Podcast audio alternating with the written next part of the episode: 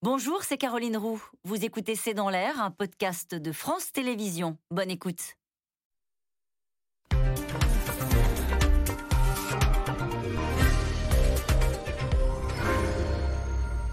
Bonsoir à toutes et à tous. Ils paieront le prix de ce mauvais coup.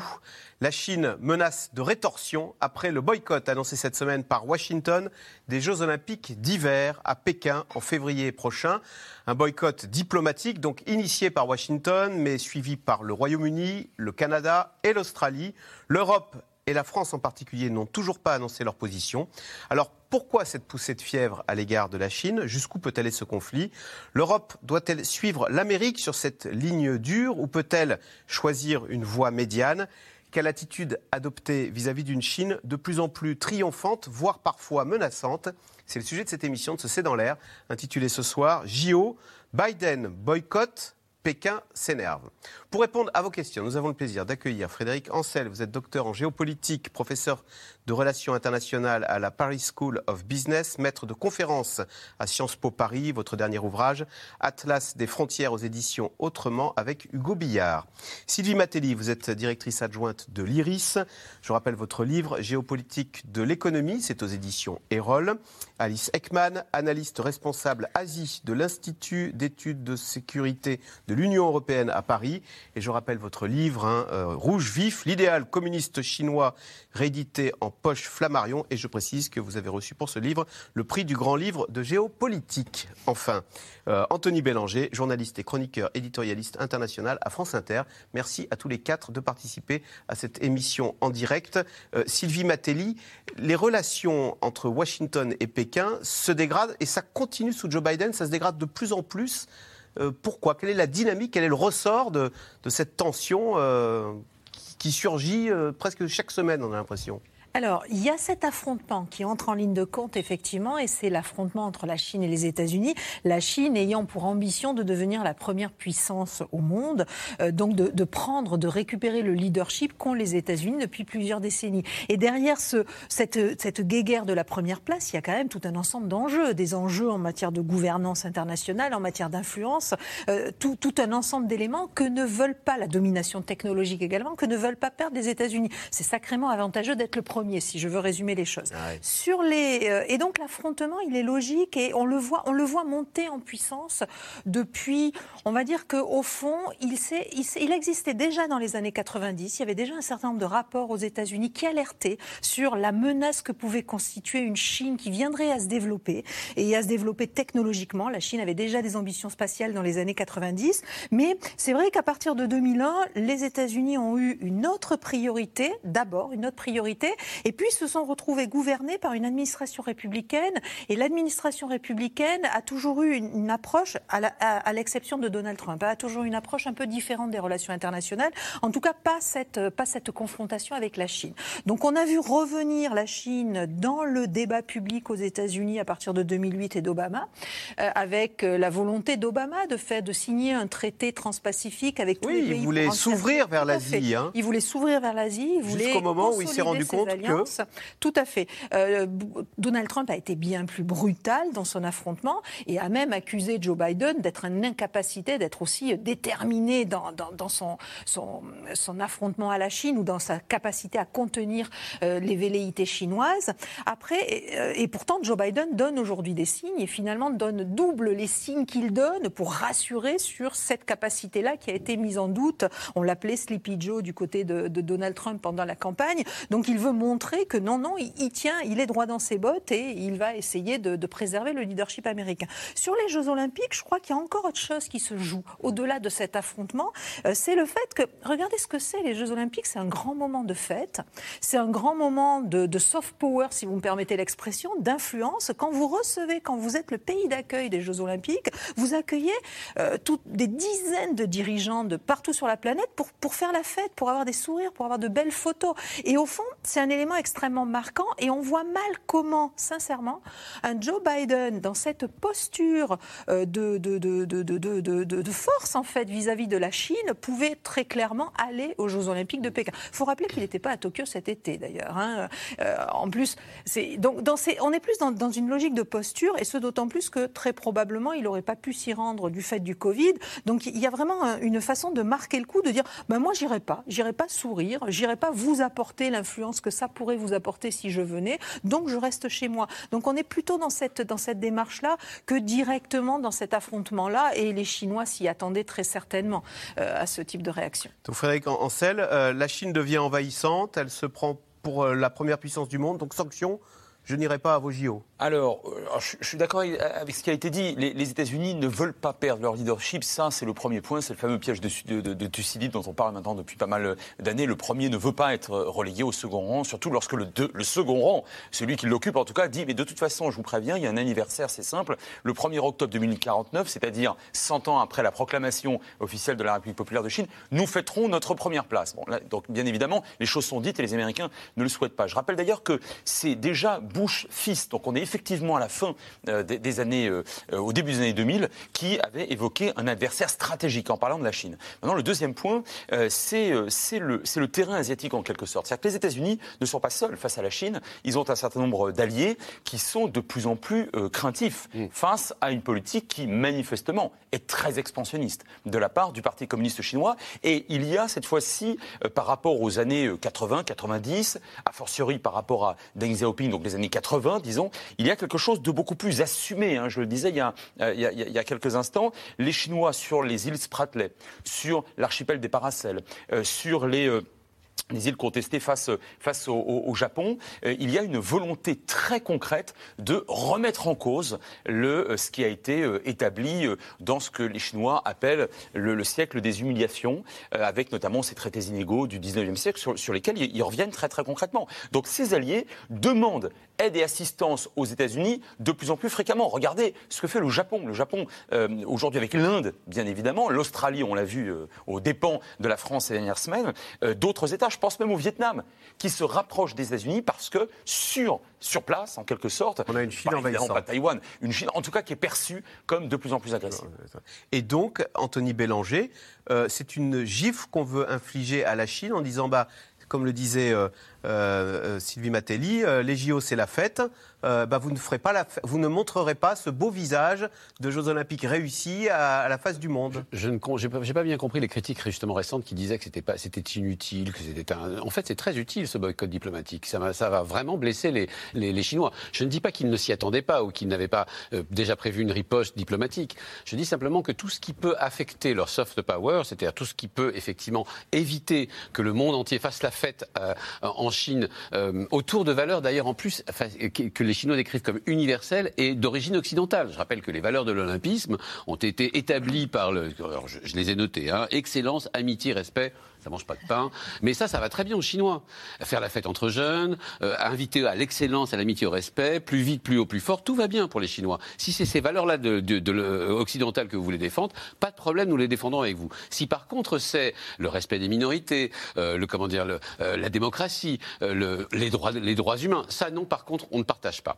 Donc en fait, tout ce qui peut, comment dire, fausser un peu le discours, le discours chinois, qui, qui dit, qui est de dire que les valeurs, les valeurs universelles que vous défendez, en tout cas une partie d'entre elles nous conviennent très bien, même si elles sont d'origine grecque, même si elles sont, euh, et, au fond, que nous partagions euh, des valeurs qui, euh, comment dire, qui ont été inventées il y a 2000 ans, comme notre civilisation aussi à, à 2 à 3000 ans d'âge, ça nous va très bien. Tout ce qui permet de, perturber ce discours, ce soft power-là, est en fait une très bonne chose. C'est-à-dire de montrer qu'en fait, effectivement, l'olympisme a des valeurs le soft power, c'est se rendre aimable à la face du monde, c'est dire regardez comme nous sommes sympathiques. Mais que ça ne s'arrête pas là, que les valeurs occidentales ne s'arrêtent pas là, et notamment le respect des minorités et des libertés religieuses fait partie aussi de ces valeurs que nous continuons de défendre. Sylvie Matelli, c'est vrai qu'on a beaucoup dit un, un, boycott diplomatique, ça ne sert à rien, sauf que Anthony Bélanger le disait, ça, ça blesse l'orgueil, et euh, l'orgueil euh, en diplomatie, ça compte. Se prendre une gifle, c'est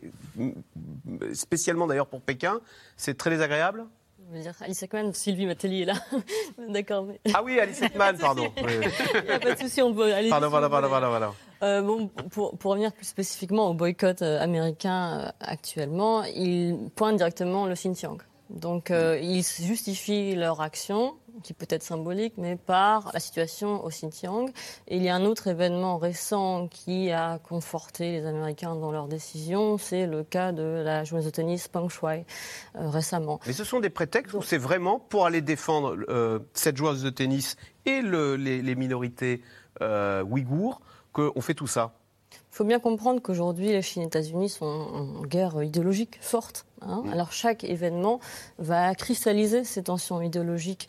Euh, en même moment, euh, hier et avant-hier, se tenait, euh, enfin même moment, à peu, peu de temps, un peu d'écart près, se tenait le sommet des démocraties organisé par à l'initiative des États-Unis, ouais. au laquelle ni la Chine ni, ni, la Russie étaient invités. Donc on voit bien aujourd'hui qu'il y a une série de grands rounds internationaux. Fait exprès. Tiens, on va faire un sommet ah, entre bien, démocrates bien et on va pas vous inviter. Paf, une petite gifle. Mais bien sûr qu'aujourd'hui on a une guerre des formes. En tout cas, on a une multiplication de rendez-vous internationaux, certains qui sont anciens, comme les Jeux Olympiques d'hiver ou d'été. Il faut bien se rappeler aussi que les Jeux de Pékin avaient mené à des appels au boycott. Mais il y a une différence entre appel au boycott et boycott de la part euh, de représentants officiels de certains États. Euh, et aujourd'hui, on est passé à, euh, un niveau de tension supérieur, notamment depuis l'arrivée de, Xi Jinping pardon, au pouvoir en 2012, mais surtout depuis l'arrivée de Donald Trump. Et Joe Biden qui a prolongé euh, la politique chinoise de, Donald Trump, puisqu'il n'y a pas tant de différence que ça, finalement, on est aujourd'hui dans une phase de tension qui est telle que chaque rencontre internationale regroupe des ensembles de pays très différents. Euh, les JO, là, normalement, ça ne devrait pas être le cas, mais ça, ça l'est. Mais on peut parler des sommets, du sommet, donc, euh, on vient de parler dans, donc, pour le forum de démocratie, au sommet de démocratie. On pourrait parler du forum des nouvelles routes de la soie que la Chine a organisé en 2017 et 2019. Donc, ce que où... vous voulez dire, c'est que toute rencontre internationale est l'occasion pour les Américains de donner une petite gifle les à, à... et les Chinois. Les, à l'ONU s'opposent euh, une cinquantaine de pays qui soutiennent la Chine, soit question du Xinjiang et de Hong Kong, à un grand nombre de pays euh, qui, euh, au contraire, accusent la Chine de violation des droits de l'homme. Donc on a aujourd'hui une bipolarisation du monde qui se matérialise dans les forums internationaux, qu'ils soient politiques, géostratégiques ou tout simplement sportifs. Alors les officiels américains vont donc bouder les JO d'hiver de Pékin en février prochain. Joe Biden veut ainsi protester contre le non-respect des droits de l'homme en Chine, alors notamment, on en a parlé, la répression contre la communauté des Ouïghours, un boycott qui divise la communauté internationale, car pour l'instant, seuls quatre pays ont annoncé qu'ils ne se rendraient pas aux JO d'hiver de Pékin. Sujet de Mathieu Lignot et Erwan Ilion. Deux jours de sommet international pour défendre la démocratie.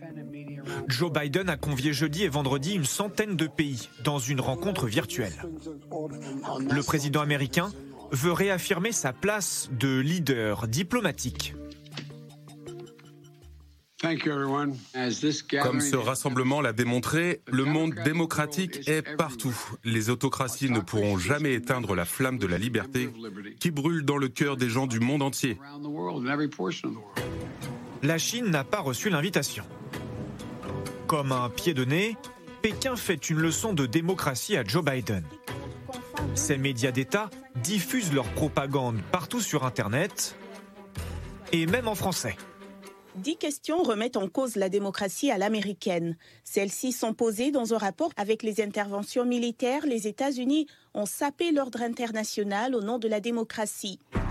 Depuis plusieurs mois, Pékin et Washington multiplient les oppositions. Comme en début de semaine, les États-Unis vont boycotter les JO de Pékin en février prochain. Un symbole surtout politique, les sportifs américains participeront aux compétitions. L'administration Biden n'enverra aucune représentation diplomatique ou officielle aux Jeux olympiques d'hiver de Pékin 2022 étant donné le génocide et les crimes contre l'humanité au Xinjiang et d'autres atteintes aux droits humains en cours en Chine. Les États-Unis entraînent dans leur sillage l'Australie, le Royaume-Uni et le Canada. D'autres pays pourraient les rejoindre.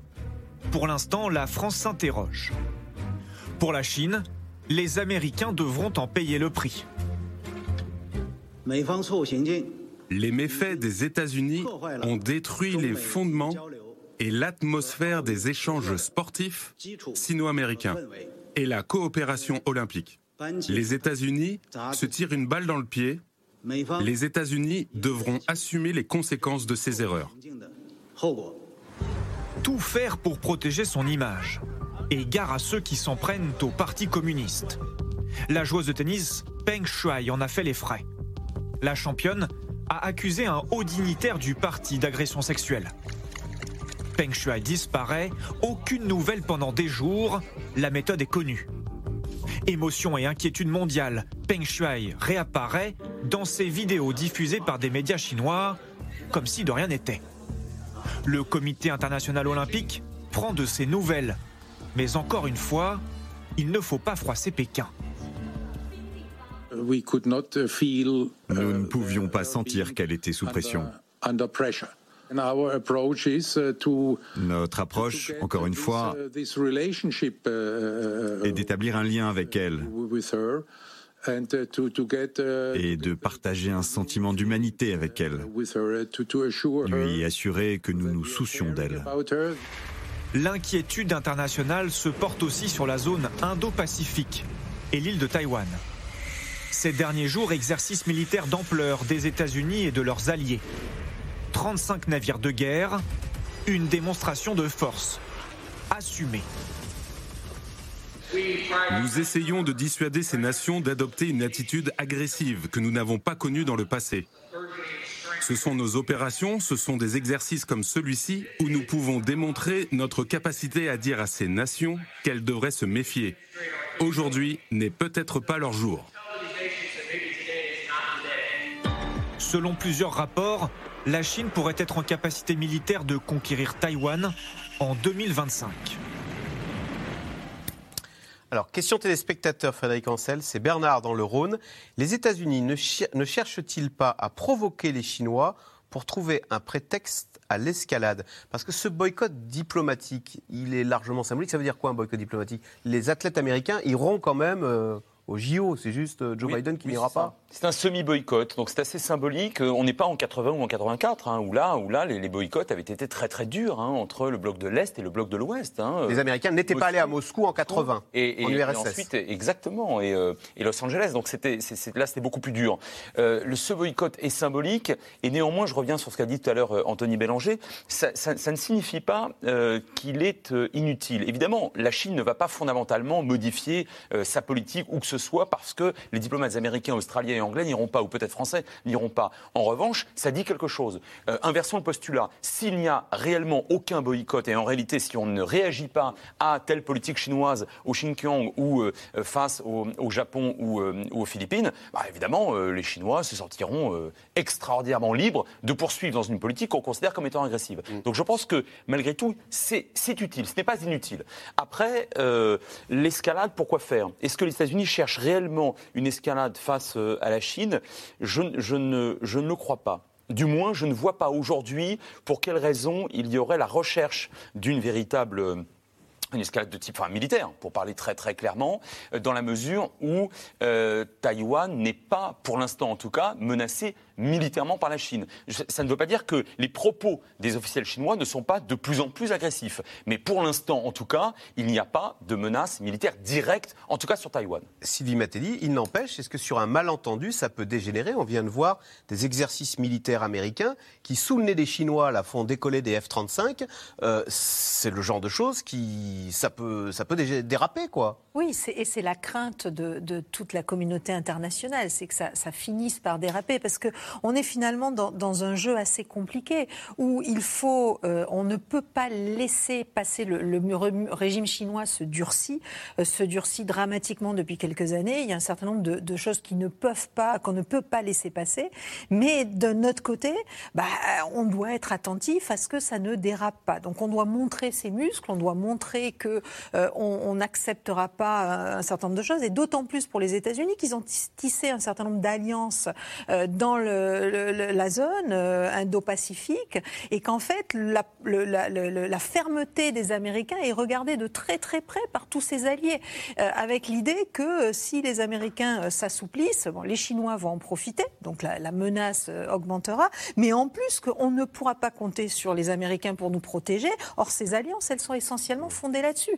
Donc, à un moment donné, si vous voulez, chacun est coincé dans son rôle. La Chine, comme voulant s'affirmer et devenir demain la première puissance, les États-Unis, comme voulant cadrer, encadrer euh, cet essor, en fait, et, ces, éléments-là. Et ce qui est assez intéressant, euh, moi je suis économiste, c'est qu'il y a 5-6 ans de ça, au fond, on se retrouvait quand même tous autour des intérêts économiques ah des deux La Chine, c'était un marché. Intérêts commerciaux. Et tout s'apaisait une fois qu'on avait trouvé un intérêt économique. Aujourd'hui, on a l'impression que le seul dossier qui peut apaiser les relations entre les deux pays, c'est le dossier du changement climatique. Et c'est la coopération indispensable en matière de lutte contre le changement climatique. Sauf que c'est un petit dossier comparé à tous les autres. Là, ils arrivent à se parler. Alors, c'est un petit dossier, attention, entendez bien, c'est pas un petit dossier dans la pour l'avenir de l'humanité, mais, pour, eux. Pour eux, ça reste un petit dossier. Alice Ekman, pour bien qu'on comprenne ce qui se passe dans cette région du monde, on, euh, Pékin a fait main basse sur Hong Kong.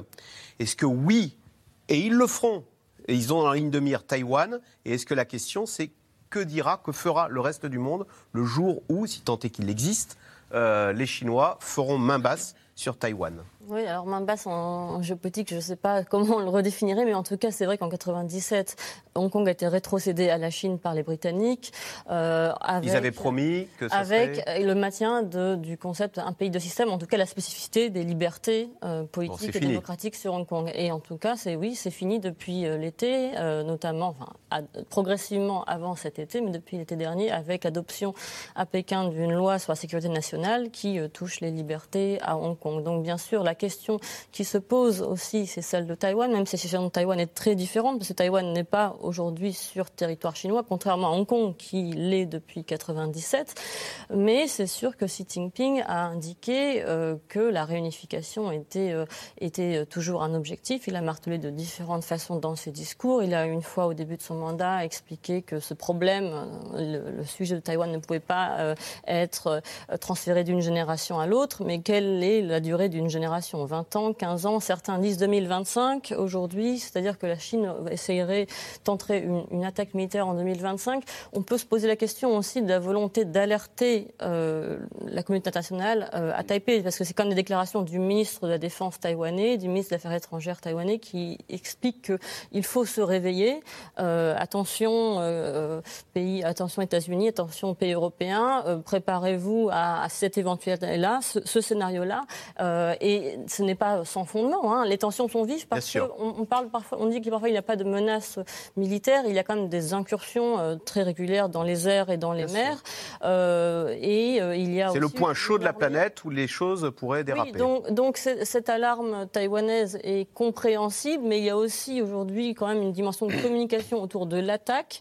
moi, je, je pense qu'il ne faut pas négliger d'autres outils à disposition de la Chine, le levier économique. La Chine a beaucoup investi pour essayer de séduire certains investisseurs investisseurs et aussi acteurs politiques euh, taïwanais, mais il y a aussi les cyberattaques qui sont peut-être moins visibles, mais qui sont tout aussi euh, efficaces. Anthony Bélanger, pour l'instant, euh, les Américains, il y a eu trois autres pays, ils ont été suivis par trois autres pays, le Canada, le Royaume-Uni et l'Australie. Alors pourquoi ces trois pays ont décidé d'embrayer de suivre les Américains Est-ce que c'est parce que ce sont les toutous de Washington ou est-ce que c'est parce que pour certains, oui, il y a aussi cette conscience qu'il faut se réveiller face à une Chine qui deviendrait euh, triomphante, voire menaçante bah, Dans, dans l'alliance américaine, dans l'alliance avec les États-Unis, il y a les premiers de cordée. Et ceux-là sont les premiers de cordée. Par ailleurs, il y a au moins trois de ces pays qui ont des intérêts évidents dans la région Pacifique. Je pense à l'Australie, qui est littéralement obsédée par la Chine et qui d'ailleurs est en ce moment sous, sous le. Elle souffre, elle souffre de, de, de l'hégémonie chinoise elle, elle, souffre évidemment, puisqu'elle fait pas, elle, fait, elle, elle est sous sanctions chinoises en ce moment même les Chinois ont décidé de,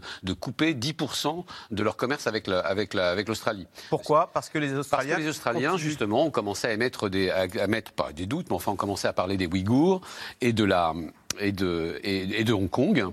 Et, des, et, or, en fait, la Chine a une vision très Donc la Chine estime que quand on est dans le Pacifique, on n'a pas le droit de critiquer les Chinois? C'est une vision millénaire chinoise. Les États qui lui sont autour sont des États vassaux ou des États tributaires.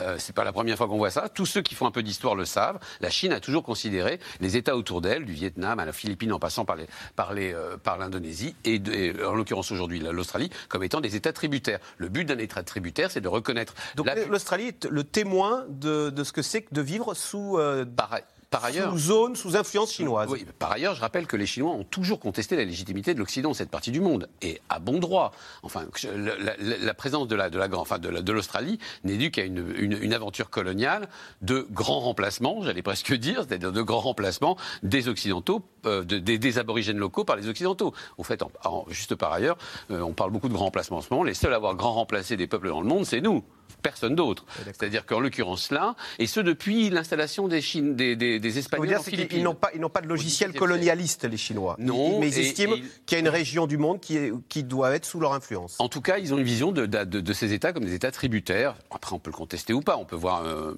mais c'est vrai qu'ils estiment euh, qu'un État dans leur, dans leur périphérie doit reconnaître la première puissance de la Chine, c'est qu'elle a toujours été au cours de son histoire d'ailleurs, et doit, euh, comme on faisait à l'époque impériale, apporter son tribut à la croissance chinoise. Alors, à ce moment-là, les, les, rapports sont bons, mais certainement pas de contestation politique. Et donc ça, ça, ça, nous interroge sur notamment la Nouvelle-Calédonie, dont on parlera un peu plus tard. Je, euh, oui. Juste intervenir pour dire une petite chose. Euh, d'une certaine manière, quand, pour répondre à la question de votre téléspectateur, on risque pas grand-chose en ce moment avec une administration américaine qui ressemble à ce à quoi les, les, Chinois sont habitués. Avec Donald Trump, probablement un peu plus, le dérapage était probablement plus... Euh, mais là, d'une certaine manière, c'est le diable qu'on connaît vu du côté chinois. C'est-à-dire euh, Joe Biden est quelqu'un euh, qui, qui, est à la fois prévisible dans ses alliances, dans sa posture et dans sa manière de, rapport avec la Chine. Ça rassure la Chine et ça devrait rassurer le monde. C'est-à-dire que non seul, bien sûr qu'il prend des, postures pour dire non à la...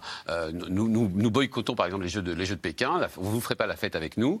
Mais par ailleurs, il prend le temps de téléphoner aux Chinois sérieusement pendant des heures et d'avoir des, rapports, on va dire, de pays à pays diplomatiques normaux, ce que n'avait plus, ce que personne, le monde n'avait plus avec Donald Trump, euh, qui devrait rassurer ceux qui pensent que ça peut déraper du jour au lendemain. Non, il y a des canaux diplomatiques et d'une certaine manière, on est revenu à la normalité des relations, de, relations diplomatiques entre grandes puissances. Euh, Sylvie Matéli, pour revenir sur ce que euh, vivent les Australiens, euh, qui sont des occidentaux euh, pour nous, enfin voilà. Est-ce que ça doit nous alerter sur ce que c'est que de vivre sous domination chinoise? Est-ce que ça montre un visage de la Chine qui doit nous inquiéter euh, Par exemple, oui, si la Serbie disait vouloir accueillir à bras ouverts les investissements chinois, bah attention, regardez le prix à payer de, ce que c'est que de vivre sous, sous influence chinoise. allez voir en Australie et, sous influence en général, mais effectivement, l'influence chinoise est, quelque chose d'assez déterminé parce qu'ils savent pourquoi euh, ils investissent dans un pays, ils savent pourquoi ils y vont et ils y vont pour, pour défendre leurs intérêts et pour arriver à leur objectif de devenir la première puissance. Et il n'y a pas que l'Australie, il y a un certain nombre de pays en Asie, euh, de pays également africains qui commencent véritablement à se mordre les doigts des investissements chinois qu'ils ont consentis. La stratégie chinoise, elle est assez claire aujourd'hui, on le voit assez, assez bien. Au départ, tout va bien, tout est formidable ils investissent énormément. Ils prêtent beaucoup d'argent. Euh, ils prêtent beaucoup. Alors, ils prêtent beaucoup d'argent, mais au-delà de ça, ils investissent. Ils vous construisent des écoles, des universités, des hôpitaux, des routes, des ports, parce qu'ils ont besoin aussi pour aller exploiter les ressources naturelles qu'ils viennent chercher chez vous. Ils ont besoin de toutes ces infrastructures. Donc, c'est vrai que c'est formidable quand vous êtes dans des pays où les infrastructures sont inexistantes ou en très mauvais état. Bah, vous trouvez que c'est quand même formidable de travailler avec la Chine, qu'il se passe des choses en fait. On n'est pas juste dans une relation euh, de dépendance. Il y a euh, il y, a des, euh, il y a des contreparties qui sont intéressantes. Sauf qu'à un moment donné, comme vous l'avez dit à l'instant, ils vous prêtent aussi beaucoup d'argent, donc il faut rembourser. Ils aident très très peu. Les Chinois, ils ne font que prêter, donc il faudra rembourser. Et puis, si vous n'avez pas les moyens de rembourser, bah, c'est très simple. Tout est prévu euh, dans les contrats et les clauses qui ont été négociées. Donc, ils récupèrent une partie des, des intérêts dans lesquels vous avez pu investir grâce à de l'argent chinois. Et petit à petit, finalement, ils deviennent, ils deviennent relativement maîtres chez vous. Alors, c'est pas tout à fait le cas de l'Australie, qui est quand même une, une grande économie, une économie solide, diversifiée, où les intérêts chinois sont extrêmement importants, mais l'Australie a encore sa souveraineté, on va dire, en la matière. Elle s'est permise, l'Australie, de critiquer la Chine, et c'est ça qui a déplu à Pékin. on n'a pas le droit de critiquer la Chine, de critiquer euh, sur le Covid ou sur ces, euh, ou même le régime communiste chinois. On a vu comment le patron d'une grande banque américaine s'est mordu les doigts parce qu'il avait fait une blague en disant que sa banque euh, vivrait plus longtemps que le Parti communiste chinois. Bah, la dépendance entre l'économie australienne et l'économie chinoise n'a cessé de s'accroître depuis, depuis le début des années 2000. Et bien évidemment, ça donne des leviers aux Chinois pour sanctionner l'Australie quand l'Australie se permet de critiquer un certain nombre de mesures ou de, décisions chinoises. il y a d'autres pays dans le monde, en Asie, en Asie centrale ou en Asie de du Sud pardon, et en Afrique, qui sont autrement euh, plus pénalisés et qui, deviennent des, sous-dominations chinoises en réalité. Mmh. Alors, pour l'instant, les Européens ne se sont pas encore prononcés sur ces fameux Jeux olympiques de Pékin qui se tiendront en février prochain. Mais on voit bien, le temps de la naïveté européenne semble révolu. Plus question notamment d'accueillir des investissements chinois les yeux fermés. L'Union européenne considère que désormais, le géant asiatique est un rival systémique, c'est ainsi qu'il est qualifié à Bruxelles, un rival systémique contre lequel il ne faut rien céder. Sujet de Théo Manval et Benoît Thébault. Xi Jinping reçu en grande pompe à Rome, avec dans ses valises plusieurs milliards d'euros de contrats d'investissement. Nous sommes en 2019 et l'Italie est ravie de rejoindre sous les dorures romaines le projet chinois des nouvelles routes de la soie.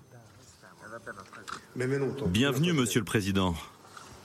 Rome et Pékin vont bénéficier d'avantages économiques conséquents et d'une coopération économique renforcée avec une concurrence loyale entre nos entreprises.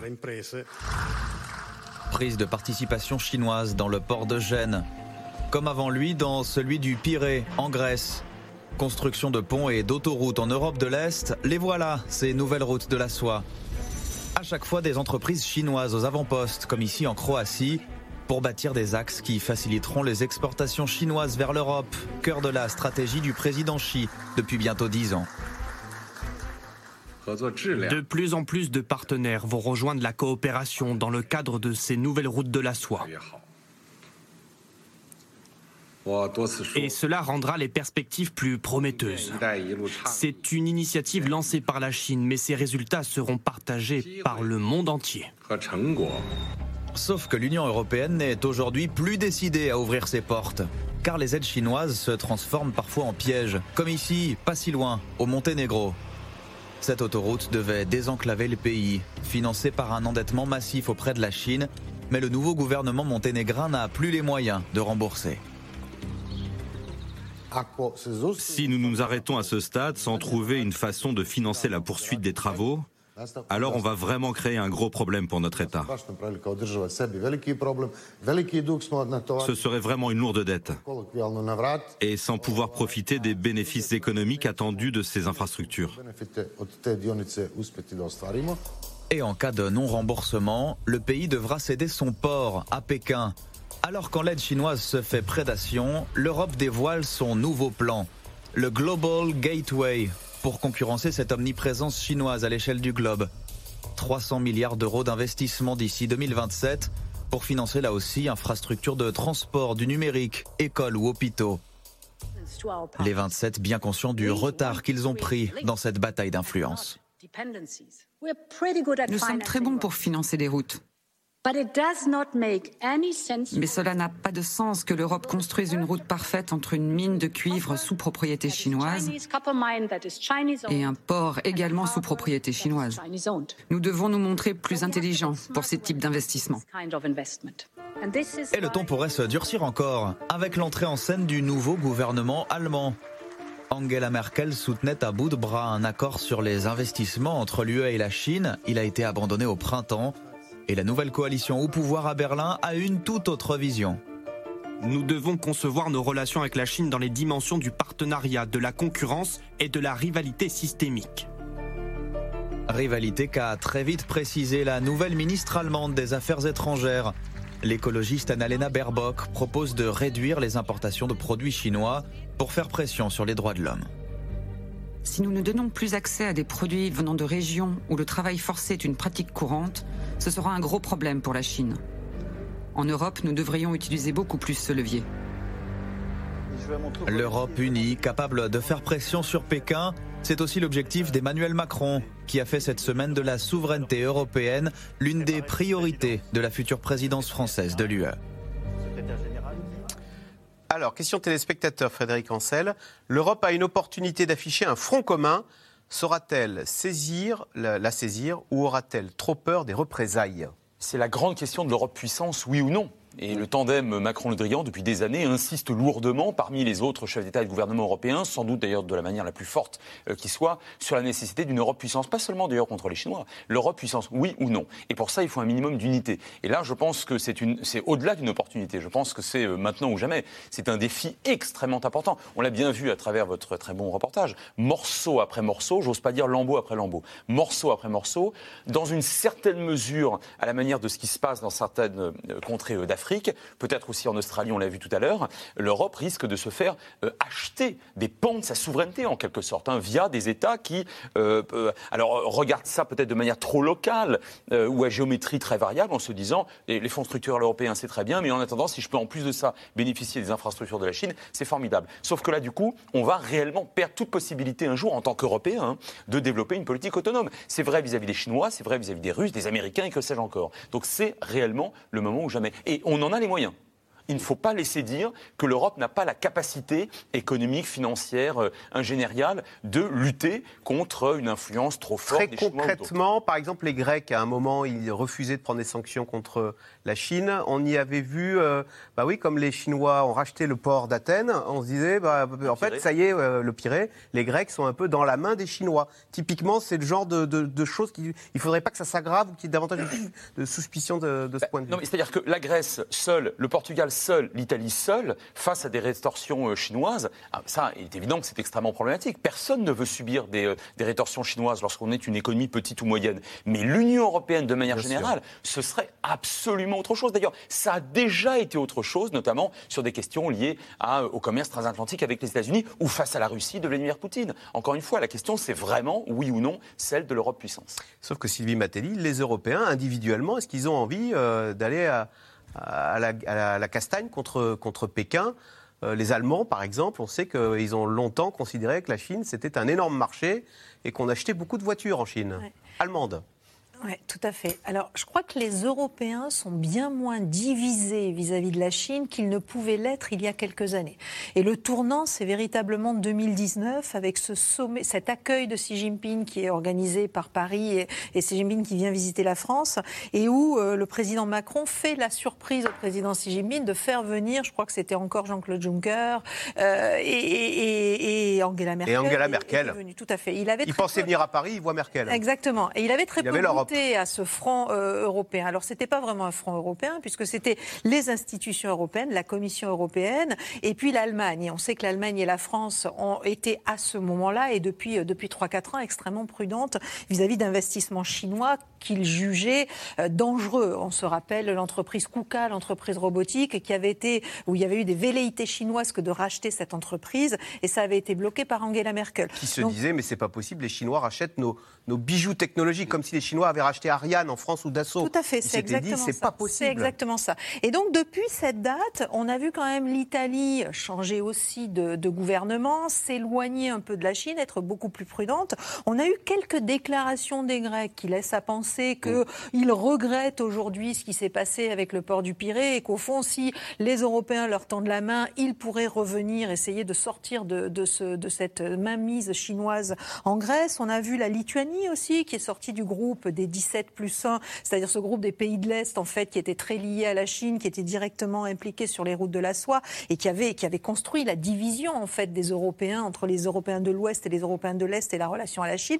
Donc ça c'est ça c'est un fait. Je crois que les Européens sont plus unis qu'il n'y paraît vis-à-vis de la Chine. Simplement, simplement, il est clair que euh, la vision euh, des Européens, alors il y a des divergences indiscutablement, moins qu'avant, mais la vision européenne, c'est une vision qui n'est pas d'un seul affrontement à la Chine. On ne cherche pas à empêcher la Chine de devenir la première puissance parce qu'on a des intérêts à, ah. à, rester aussi dans une relation, alors où c'est certes un rival systémique, mais ça peut être aussi. C'est pas un, ennemi. C'est pas un ennemi. On ne veut pas. Contrairement aux Américains. Tout à fait. On n'est pas dans cette logique-là.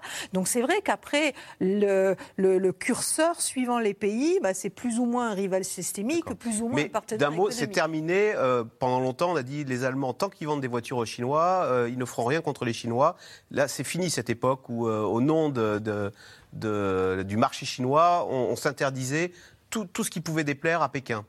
Sur la question des droits de l'homme, ça semble effectivement terminé. Sur la question des intérêts économiques, c'est plus discutable. Il faut rappeler que l'Allemagne est l'un des trois pays européens qui dégage un excédent commercial avec la Chine. L'an dernier, je crois qu'il était, il approximait les 20 milliards de dollars. C'est pas rien. Volkswagen vend plus de voitures en Chine qu'il en vend en Allemagne. Hein. C'est 40% des ventes.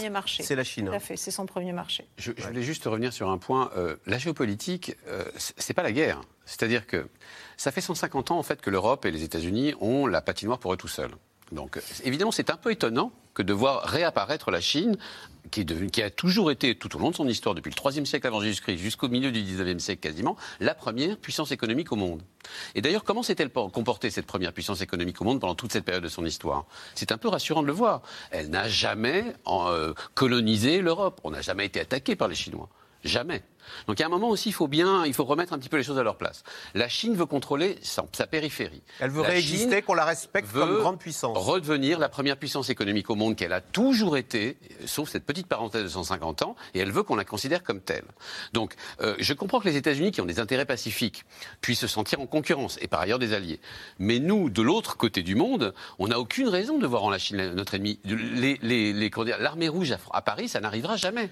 Sauf que Frédéric Ancel, est-ce que les Américains vont nous dire, bon alors à un moment, comme ils l'ont fait avec les Anglais, là, vous êtes avec nous ou avec les Chinois? Est-ce qu'ils vont nous demander de choisir notre camp ou est-ce qu'ils vont nous laisser, nous, Européens, tracer notre voie, c'est-à-dire considérer que les Chinois, il faut s'en méfier, c'est un rival systémique, mais ce n'est pas un ennemi euh, contre lequel il faudrait envoyer des avions de combat Si on devait monter en, tension, je pense que Joe Biden euh, utiliserait la carte de l'OTAN, qui, ah. contrairement à son prédécesseur, qui n'intéressait absolument pas du tout, euh, le considère, cette OTAN, enfin cette alliance. C'est par l'OTAN qu'ils nous tiennent, les Américains. En tout cas, c'est un instrument de, force, euh, c'est un instrument militaire absolument phénoménal. Les Chinois et les Russes le savent parfaitement. En principe, il n'a rien à faire dans la zone Indo-Pacifique et certainement pas en mer de Chine méridionale. Mais moi, je pense que si vous me posez la question, que Joe Biden, s'il devait y avoir une montée pour être concret, ce que ça veut dire, c'est que si jamais il pourrait dire, si vous voulez continuer à bénéficier du parapluie américain, c'est-à-dire de l'aide américaine euh, sécuritaire que nous vous apportons, vous les Européens, vous devez nous accompagner dans cette euh, euh, dans cette vendetta contre la Chine. Et ça va au-delà de ça, parce que là, pour l'instant, on ne serait pas obligé de suivre. Mais si un jour, un contre-torpilleur américain, dans le cadre sans doute d'un accident, effectivement, hein, devait être touché par la Chine ou un autre État allié, il n'y a pas beaucoup d'alliés de la Chine, hein, point de vue militaire, il n'y a, que la Corée du Nord, c'est pas ce qu'on appelle un allié, c'est pas sérieux. Donc en fait, il y a la Chine. Si un bâtiment de guerre américain était touché et qu'un président américain décidait, comme il en a le droit, que euh, l'article numéro 5, le fameux, la fameuse clause mousquetaire, un pour tous, tous pour un, de l'OTAN devait être activé ah parce que les États-Unis avaient été attaqués, là, on ne pourrait rien faire. Il faudrait y aller. On n'y est pas. là, on est vraiment en, dernier ressort hein, d'une confrontation. On n'y est pas et je pense d'ailleurs que les Chinois sont suffisamment pragmatiques, eux qui, effectivement, dans l'histoire, ne privilégient pratiquement jamais l'exercice de la force par rapport aux autres moyens d'influence ou de puissance. Hein. On n'y est pas encore. C'est en revanche à cette, sur cette condition je pense qu'effectivement, les Américains exigeraient de leurs alliés une solidarité totale, comme entre parenthèses, ils l'ont fait sur l'Afghanistan et d'autres pays. Et voilà. Alors, pour la Chine, la zone Indo-Pacifique, on l'a dit, hein, est devenue le centre de ses préoccupations géostratégiques, une zone dans laquelle la Nouvelle-Calédonie s'apprête à voter dans les heures qui viennent pour ou contre son indépendance, un référendum que Pékin va observer avec le plus grand intérêt dans l'espoir d'étendre un peu plus son influence dans cette région. Sujet de Juliette Vallon et Michel Bouilly. Dans les rues de Nouméa, un drapeau kanak et cette banderole. Le 12 décembre, nous ne votons pas. Le message est clair. Pour ce troisième référendum d'autodétermination, les indépendantistes appellent à boycotter le scrutin. Selon eux, la pandémie a empêché la tenue d'une bonne campagne. Ils reprochent aussi au gouvernement de ne pas respecter le deuil des familles qui ont perdu des proches à cause du Covid. 280 personnes sont mortes dans l'archipel. La date du 12 a été maintenue euh, par euh, l'État français. Euh, alors que nous sommes en pleine période de deuil. Nous, ce qu'on veut, c'est interpeller les gens en leur disant aujourd'hui, il faut aussi exprimer notre mépris, et notre mépris peut passer par le silence et par la non-participation. Dans le camp des loyalistes qui veulent rester dans le giron français, on s'active au contraire pour encourager les 185 000 électeurs néo-calédoniens à se rendre aux urnes. Pour ces militants, le Covid n'a fait que renforcer leurs convictions. La nécessité de la France est devenue flagrante pour une partie de la population et je pense que nous on a vu hein, des électeurs indépendantistes qui nous ont dit euh, effectivement euh, c'était pas flagrant jusque-là parce qu'on avait du mal à imaginer euh, comment ça se passerait sans la France. Là on a bien vu que si la France n'avait pas été là on n'aurait pas été dans la situation dans laquelle on est.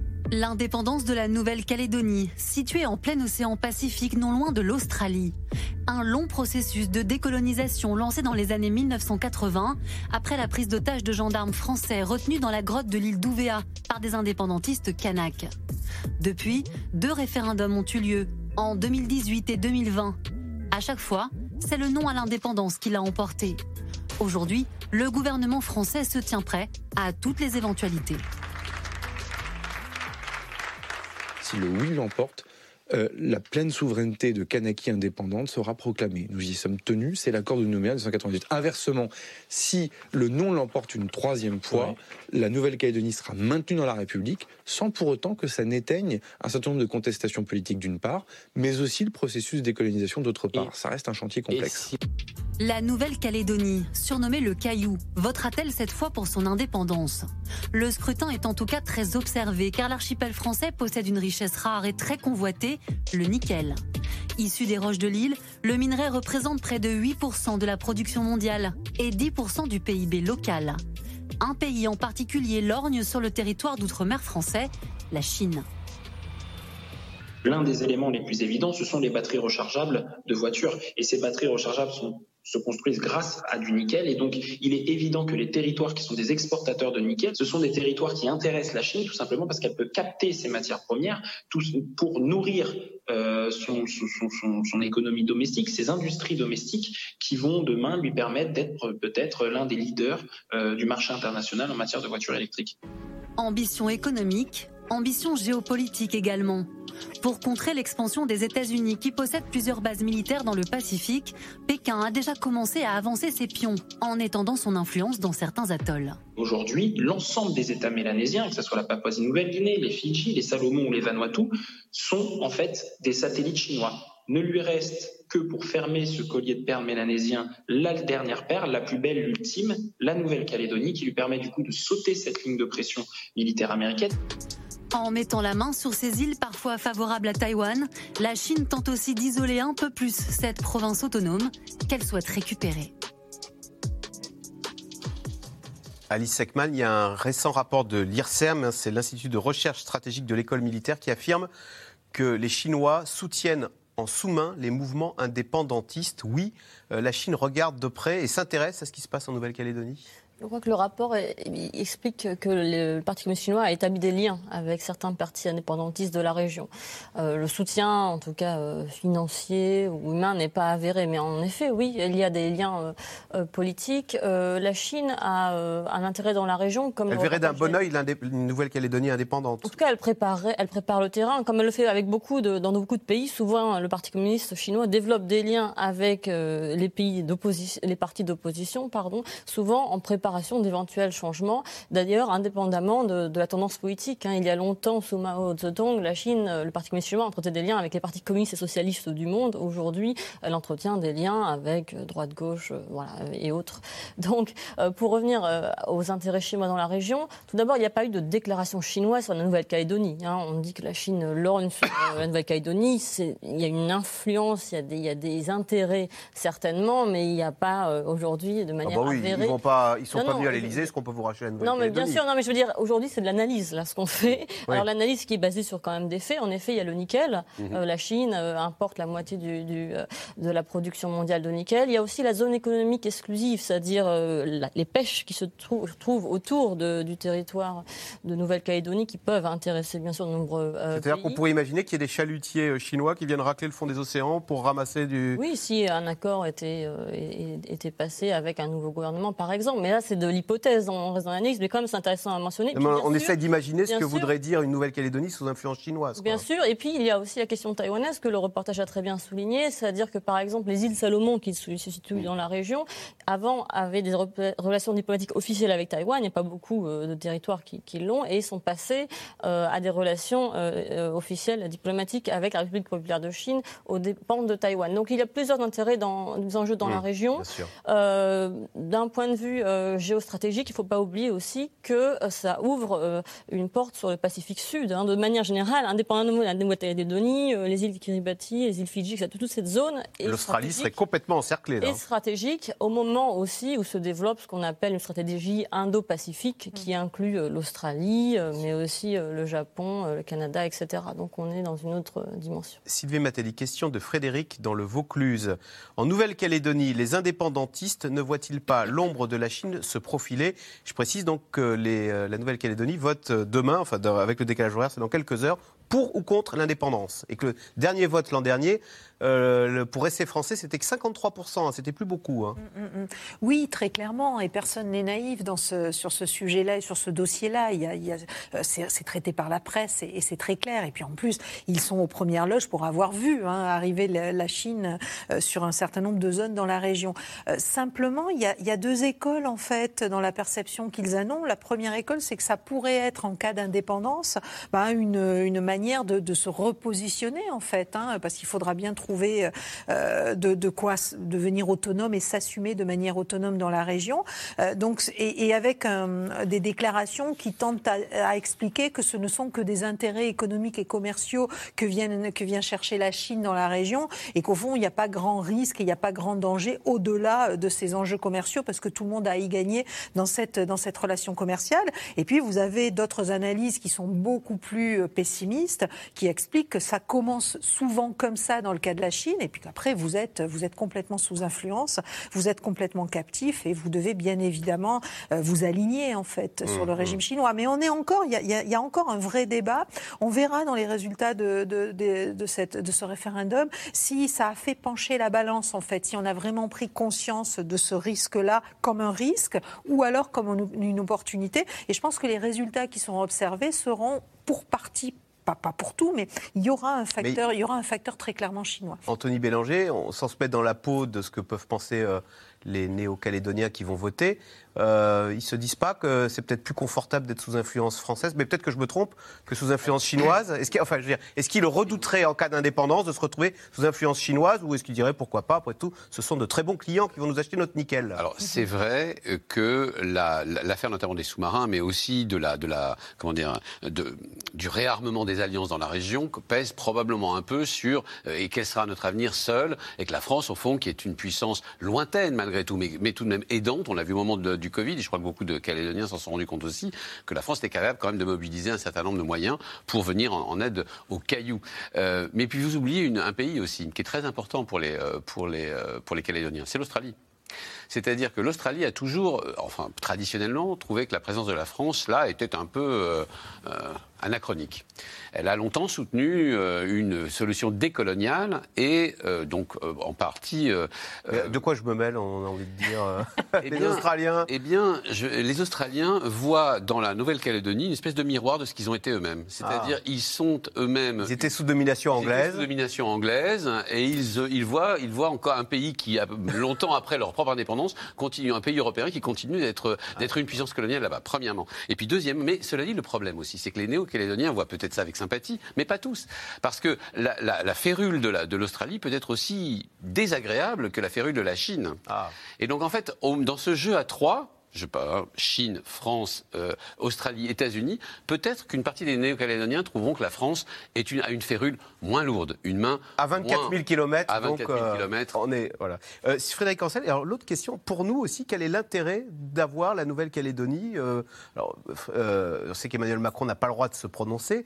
Il a simplement dit que la France serait moins belle sans la Nouvelle-Calédonie. Je dis ça parce qu'il y a eu un sondage publié dans le Figaro qui montre que 66% des Français se prononcent en faveur de la Nouvelle-Calédonie, avec cette idée peut-être fausse, hein, que c'est loin, voilà, de l'indépendance, que c'est loin et que ça coûte cher.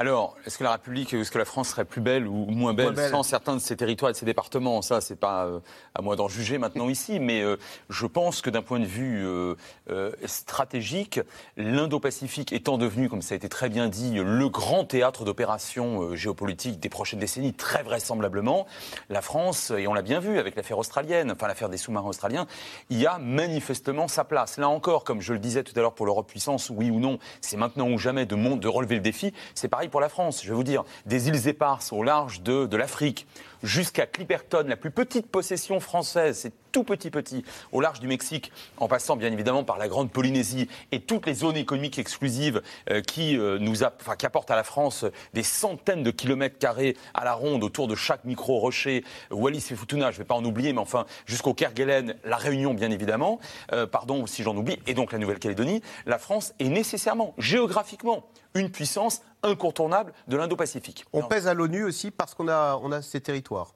Alors, bah, à l'ONU, on pèse surtout parce qu'on a, on a, un siège, De, membre permanent du Conseil de sécurité. Mais enfin, euh, là, puisque la, confrontation, en tout cas les tensions internationales, se portent maintenant davantage sur cette gigantesque zone, euh, qui, est une représentation lacostienne en quelque sorte. Enfin, en tout cas, c'est une zone de, de, tension de plus en plus importante. La France, par ses possessions, euh, par la possibilité qu'elle a d'y déployer sa, sa flotte et une partie de son économie, évidemment, reste une grande puissance. Il est parfaitement évident, je le dis de manière très très factuelle et j'allais presque dire neutre ou objective, que si la France perdait la souveraineté euh, sur la Nouvelle-Calédonie, sachant par ailleurs qu'on peut très bien accorder l'indépendance à un territoire, en négociant le maintien, par exemple, d'une base militaire. Hein. Il ne faut pas oublier, ce, euh, ça, s'est fait à maintes reprises dans d'autres, régions. Donc, euh, mais enfin, si on perdait la Nouvelle-Calédonie, évidemment, la France serait clairement moins forte dans l'Indo-Pacifique. Et réponse d'ici 24 heures, même si a priori, comme les indépendantistes ont appelé au boycott. Euh, il n'y a pas beaucoup de suspense. Il n'y a pas beaucoup de suspense. La Nouvelle-Calédonie devrait rester rattachée à la France. Oui, et d'ailleurs, plus, le, plus le, résultat sera euh, comment dire, fort pour le maintien en, République, plus les indépendantistes auront, gagné la partie, puisqu'ils veulent un, boycott. Donc en fait,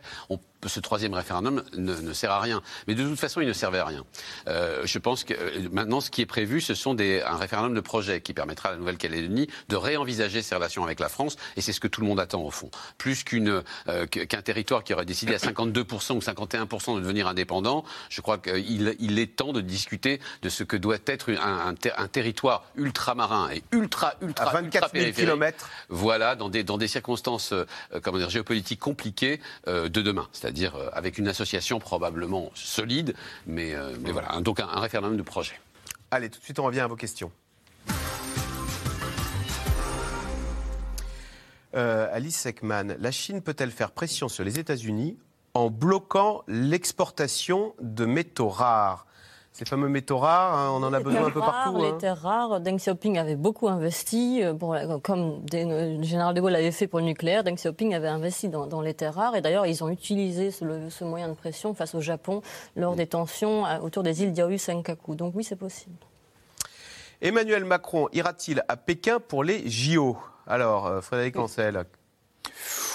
On va me poser la question. A priori, euh, si, euh, en tout cas, c'est quelqu'un qui essaye aujourd'hui de faire en sorte que l'Europe parle d'une voix unie. Ça, c'est ah. un, point qui me paraît très important. Qu'on soit pour ou qu'on soit contre, ce qui est important, c'est qu'on soit d'accord à 27. Quoi. Ah, ça serait absolument fondamental. Parce que là, pour le coup, si vous voulez, si l'objectif c'est de dire quelque chose à la Chine, ah bah, autant le dire de manière efficace et par conséquent uni en S-qualité d'Européen. je pense que si on n'y arrive pas, je pense qu'il n'y ira pas le, service d'action extérieure de l'Union européenne a indiqué que c'était de la, de la, de l'autorité des États membres de prendre une décision. Donc là, il y a une contradiction euh, euh, factuelle. On va voir si on arrive à se mettre d'accord à 27 ou si c'est euh, chacun qui se met d'accord tout seul dans son coin, quoi. C'est ça? Non, c'est aussi qu'il n'y a pas d'équipe de sport UE et, il n'y a pas une délégation. Enfin, en général, les délégations de l'Union européenne pour les, les, Jeux sont quand même limitées. Donc voilà, la question. C'est pour ça que voilà, l'Élysée a dit nous allons nous coordonner au niveau européen. Donc il y a une démarche pour essayer d'avoir une position commune. Avec les nouvelles routes de la soie chinoise et Nord Stream 2 russe,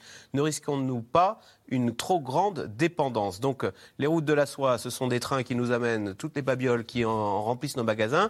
Et le Nord Stream 2, c'est ce pipeline qui nous vient de Russie, qui nous amène le gaz pour nous chauffer l'hiver.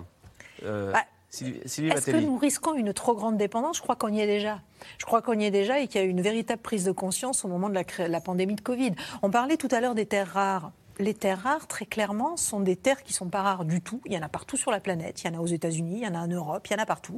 Simplement, ce sont des terres, euh, enfin des, matériaux qui sont extrêmement difficiles à exploiter parce qu'ils sont tous mélangés les uns aux autres. Ça coûte très très cher. Et au fond, en Chine, vous avez et ça pas, pollue. Ça pollue. Et ça pollue. Vous n'avez pas de droit du travail, vous n'avez pas toutes, ces, toutes ces réglementations, vous n'avez pas non plus des sociétés civiles qui s'opposent à leur exploitation. Donc pendant des années et des années, les Chinois ont exploité ces terres rares à des tarifs hyper compétitifs.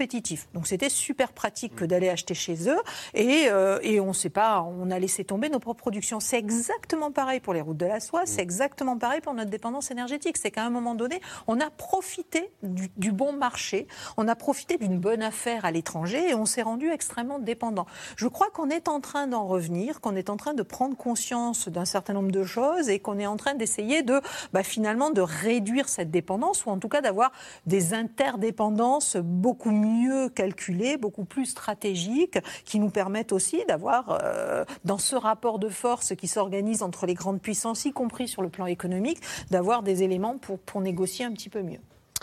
Anthony Bélanger, les Européens sans réelle force militaire constituent-ils un allié et une aide indispensable aux États-Unis contre la Chine? Est-ce qu'ils nous calculent encore, les Américains, comme on dit?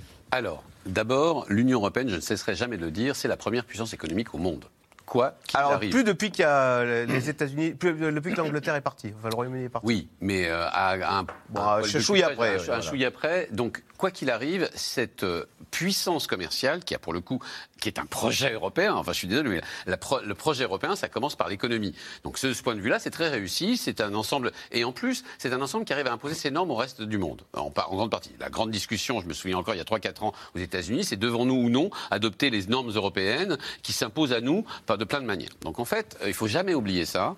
Euh, avant l'Union européenne, de ce point de vue, est une très grande réussite.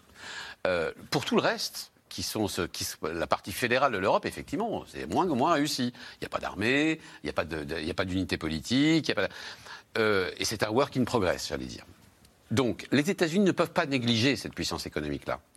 Elles ne, peuvent pas non plus pas peuvent pas non plus négliger l'histoire qui fait que, par exemple, nous sommes présents en Indo-Pacifique qui est quand même une histoire qu'on peut contester, mais enfin le fait, le simple fait que nous ayons 1 400 000 km de mer autour de la Nouvelle-Calédonie, que nous pouvons négocier avec, avec l'Australie, ou dont nous pouvons euh, acter la présence avec l'Australie, fait que c'est le résultat de notre histoire, et fait que donc de, partout où vous allez dans le monde, vous, vous, vous trouvez un Anglais, un Français euh, en position de, euh, de pouvoir s'asseoir à la table des négociations. Donc l'Europe existe parce que c'est une grande puissance commerciale, une grande puissance géographique, et, euh, reste, et, que, la queue de son histoire reste, euh, fait, d'elle encore une puissance géostratégique. L'Australie vit-elle dans la crainte d'un conflit armé avec la Chine, Frédéric Ancel? C'est vrai qu'il bah, nous bon, il devait nous acheter des sous-marins. C'était ah, peut-être pour quelque chose. Ah ben la réponse est oui.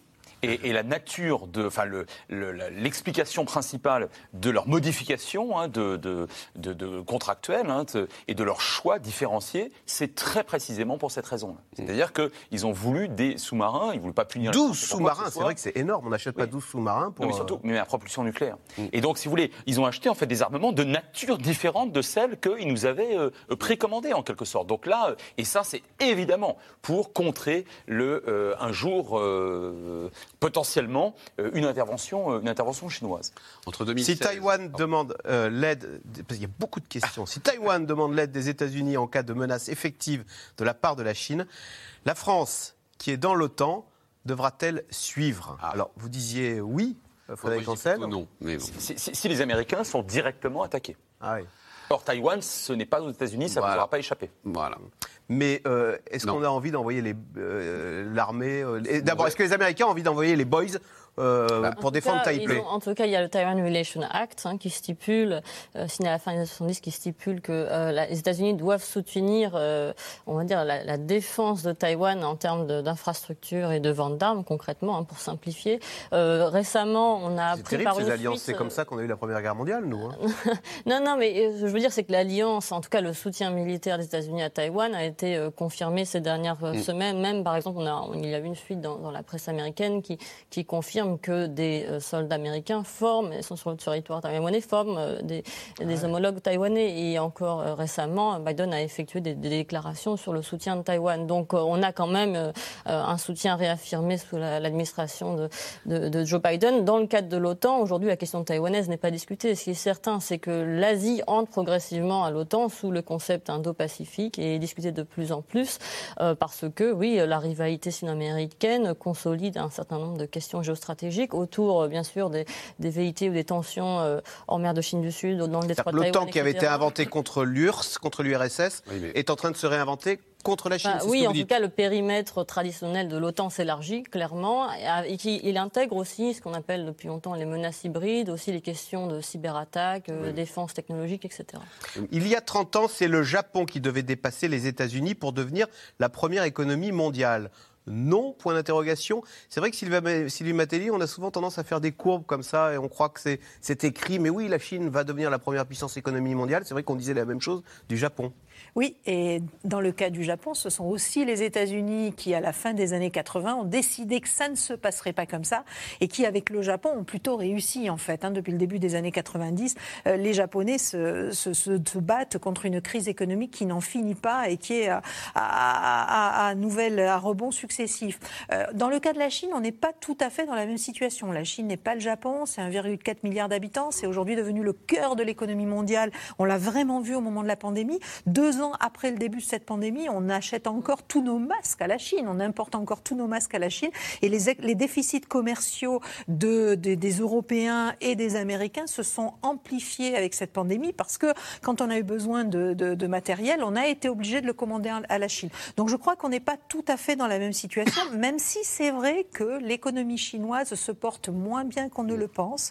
On l'a vu avec un certain nombre de risques financiers, de faillites ces derniers mois. On a également en Chine une difficulté, c'est qu'on a une population vieillissante avec un système de redistribution, un système de retraite qui n'est pas euh, au niveau des systèmes occidentaux et donc des une population âgée qu'il va falloir soutenir et puis qui remplace, qu'il faudra remplacer aussi. Enfin, il faudra que la main-d'œuvre soit au rendez-vous pour continuer à soutenir cette économie chinoise. Une consommation qui n'arrive pas à décoller en Chine. Alors on voit les grands magasins de luxe à Taïwan, mmh. pardon, à, Shanghai, Pékin. lapsus pas révélateur du tout, je, ah, vous assure, euh, qui, euh, qui, qui, qui, qui, foisonne et qui finalement fonctionne très très bien, mais c'est pas à l'image de toute la Chine. La part de la consommation dans le PIB chinois stagne depuis 20 ans et c'est une, véritable difficulté. Tournée vers l'exportation et qui a du mal à, à, être autosuffisante, auto-centrée et à faire euh, naître une classe moyenne chinoise qui porterait cette économie chinoise. Merci beaucoup d'avoir participé euh, à cette émission. Alors tout de suite, vous restez sur France 5 bien sûr, puisque c'est Célébdo avec Ali Badou. Alors Ali, qu'y a-t-il au programme ce soir? Bonsoir Axel, évidemment restez sur France 5 au programme de Célébdo en direct dans un instant.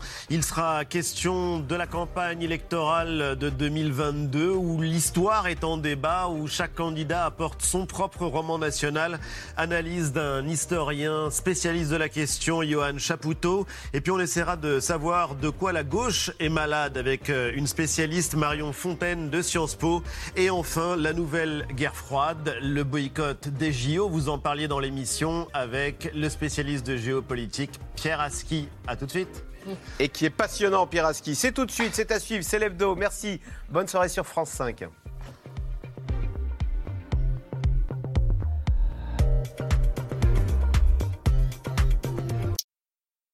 C'était C'est dans l'air, un podcast de France Télévisions. Alors s'il vous a plu, n'hésitez pas à vous abonner. Vous pouvez également retrouver les replays de C'est dans l'air en vidéo sur France.tv.